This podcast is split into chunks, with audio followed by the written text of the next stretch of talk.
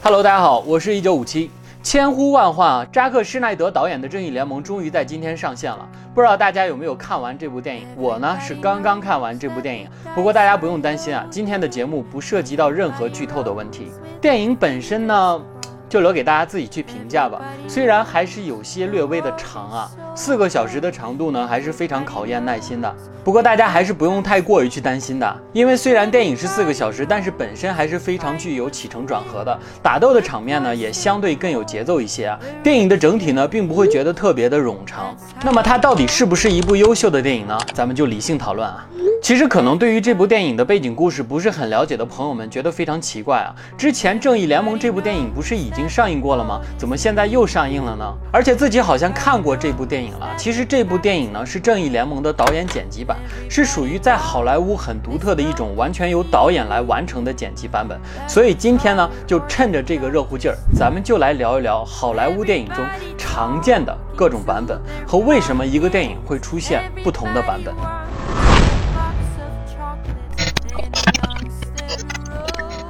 说起电影的发行版本啊，和电影的制作流程有着很大的区别，还有各个地区不同的拍摄情况和权限分责都有一定的关系啊。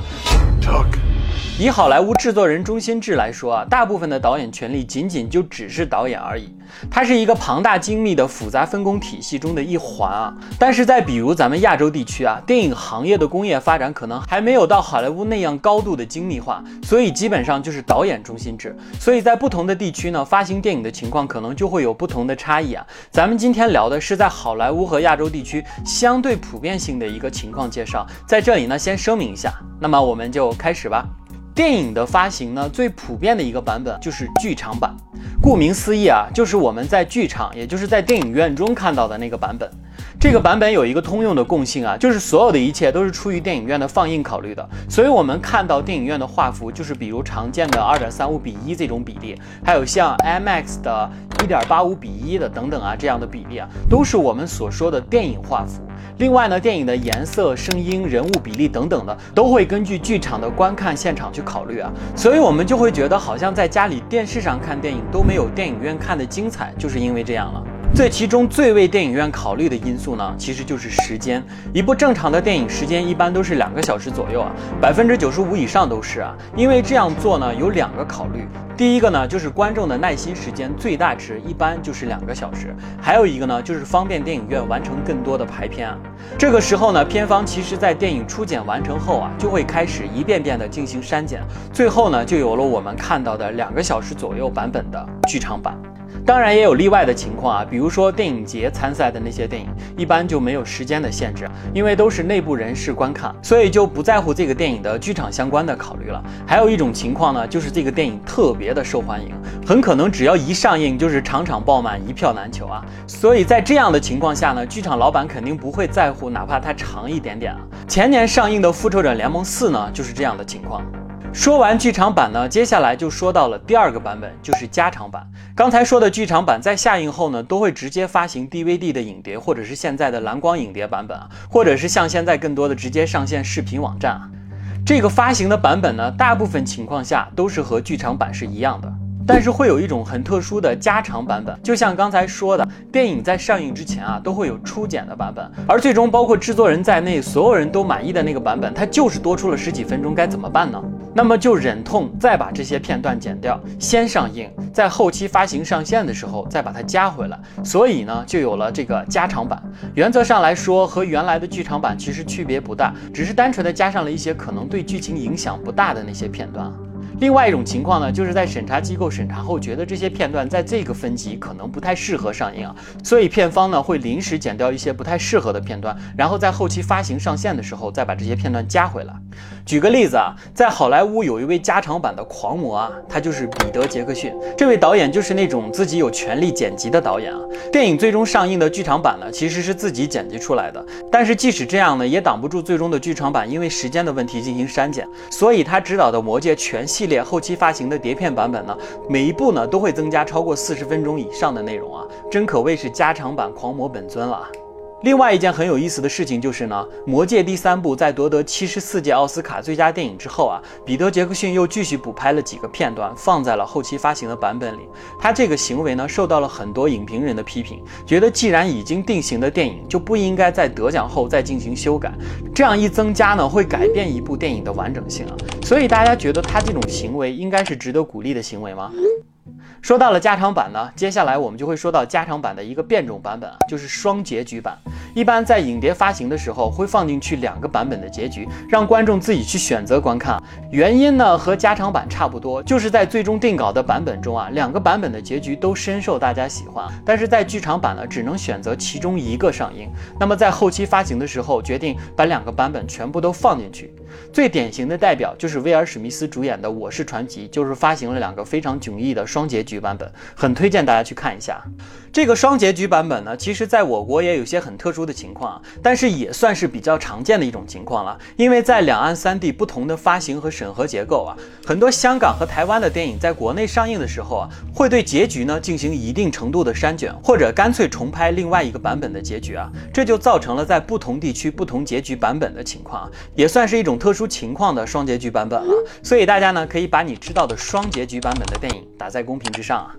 然后呢，就到了咱们的重点——导演剪辑版。就像开头说的，在好莱坞地区呢，一般都是制作人中心制，一般导演是没有权利进行剪辑工作的。当然，那些非常著名的导演除外啊。这样的制作方式呢，其实是有优势也有劣势的。比如诺兰就是对自己的电影有绝对的剪辑权利啊，这样的权利呢，会让他完成优秀的黑暗骑士系列、盗梦空间等等的这些电影啊。但也正是因为这样的权利，造成了比如信条这样非常任性的作品啊。这导致剪辑这个工作，大部分情况还是由集体商议去完成的一项工作。很多的作品，如果是一位比较知名的导演指导啊，除了剧场版和碟片发行的版本之外呢，粉丝也希望导演本人能够剪辑一个自己的版本，这就催生了导演剪辑版这个比较特殊的版本啊。这个版本呢是独立于剧场版和发行版之外的。最典型的例子呢，就是理查德莱斯特执导的《超人二》，因为口碑不好而发行了导演剪辑版本啊。另外，很多的导演呢也会热衷于努力的去发行自己的导演剪辑版，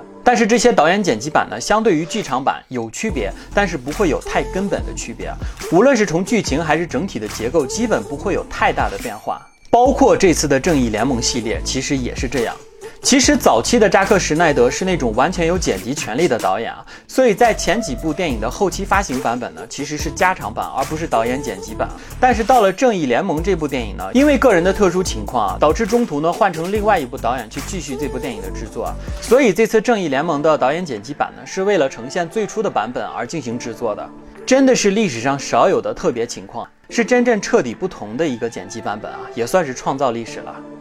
说完了前面几个版本呢，最后还有一种很特殊的版本，就是重置版本。前面说过，彼得·杰克逊是加长版狂魔啊。那么说起重制版呢，还有另外一位狂魔，就是《星战》系列的导演乔治·卢卡斯。因为自己就是制作方，加上导演，加上发行方啊，就导致乔治·卢卡斯对于自己的电影重置是特别任性的。所以几乎在每一个《星球大战》发行的版本，他都会对电影进行重新制作。比较大的两次重置是在1997年发行 DVD 版本的时候，他把电影里不适宜的片段进行了重拍啊。然后电影呢整体重新制作了特效，让这部电影呢真正的能跟上时代啊！在后期发行蓝光版本的时候，又根据前传的版本对前三部进行了特效的重新制作和删改，导致大家都忘了最初那个版本到底是什么样子啊！在星战圈呢，也是一件非常津津乐道的事情啊！在后期呢，其实乔治·卢卡斯又进行过一次重置啊，把前传一里面的尤达呢换成了数字特效的版本啊，厉害，真不愧是重置狂魔本魔啊！听说最近彼得·杰克逊也要进行《指环王》系列的六部电影的重新制作版本啊，真是相当的期待啊！好了，关于电影上映和发行的各个版本呢，基本上大的类型就是这些了。如果还有另外的版本，希望各位小伙伴在评论区进行补充啊。其实电影的创作呢，虽然是一个很欣喜的过程，但总归呢是属于一种集体的劳动，而这种集体的劳动呢，需要更大的集体，也就是我们观众去消费。无论是剧场版还是导演剪辑版，其实都是为了给观众呈现一个更好的观感体验。这就导致粉丝们对于某些导演抱有了非常大的期待，就像扎克施奈德的这部《正义联盟》啊，之前无论是《钢铁之躯》还是《超扁大战》，都是因为剧场版的观感不好而受到了吐槽。而之后的加长版本呢，虽然补回了一些口碑啊，但其实也是受到了很多人的批评啊。但是即使这样呢，也不乏粉丝们对于这个作品乃至于这个导演的喜欢啊。这也间接导致了这个创造历史的《正义联盟》导演剪辑版的诞生。我个人其实真的是非常喜欢扎克史奈德的各种电影作品，那种独特的画面感是非常让人着迷的。所以我是非常期待这部扎克施奈德导剪版的《正义联盟》，也希望大家看完这部电影的时候，能够带着更加宽容和享受的心态去观看这部电影。但是在看完这部电影之后呢，毕竟它只是一部电影，希望大家能够公正的去评价这部电影，好也坏，坏也罢，不要去带入太多自己的感情。毕竟我们都在见证着历史啊，一部电影制作历程中前所未见的历史。好了，这就是今天节目的全部内容了。我是一九五七，如果喜欢我的节目的话，欢迎大家踊跃的点赞关注啊。那么我们下次再见。I'm just different.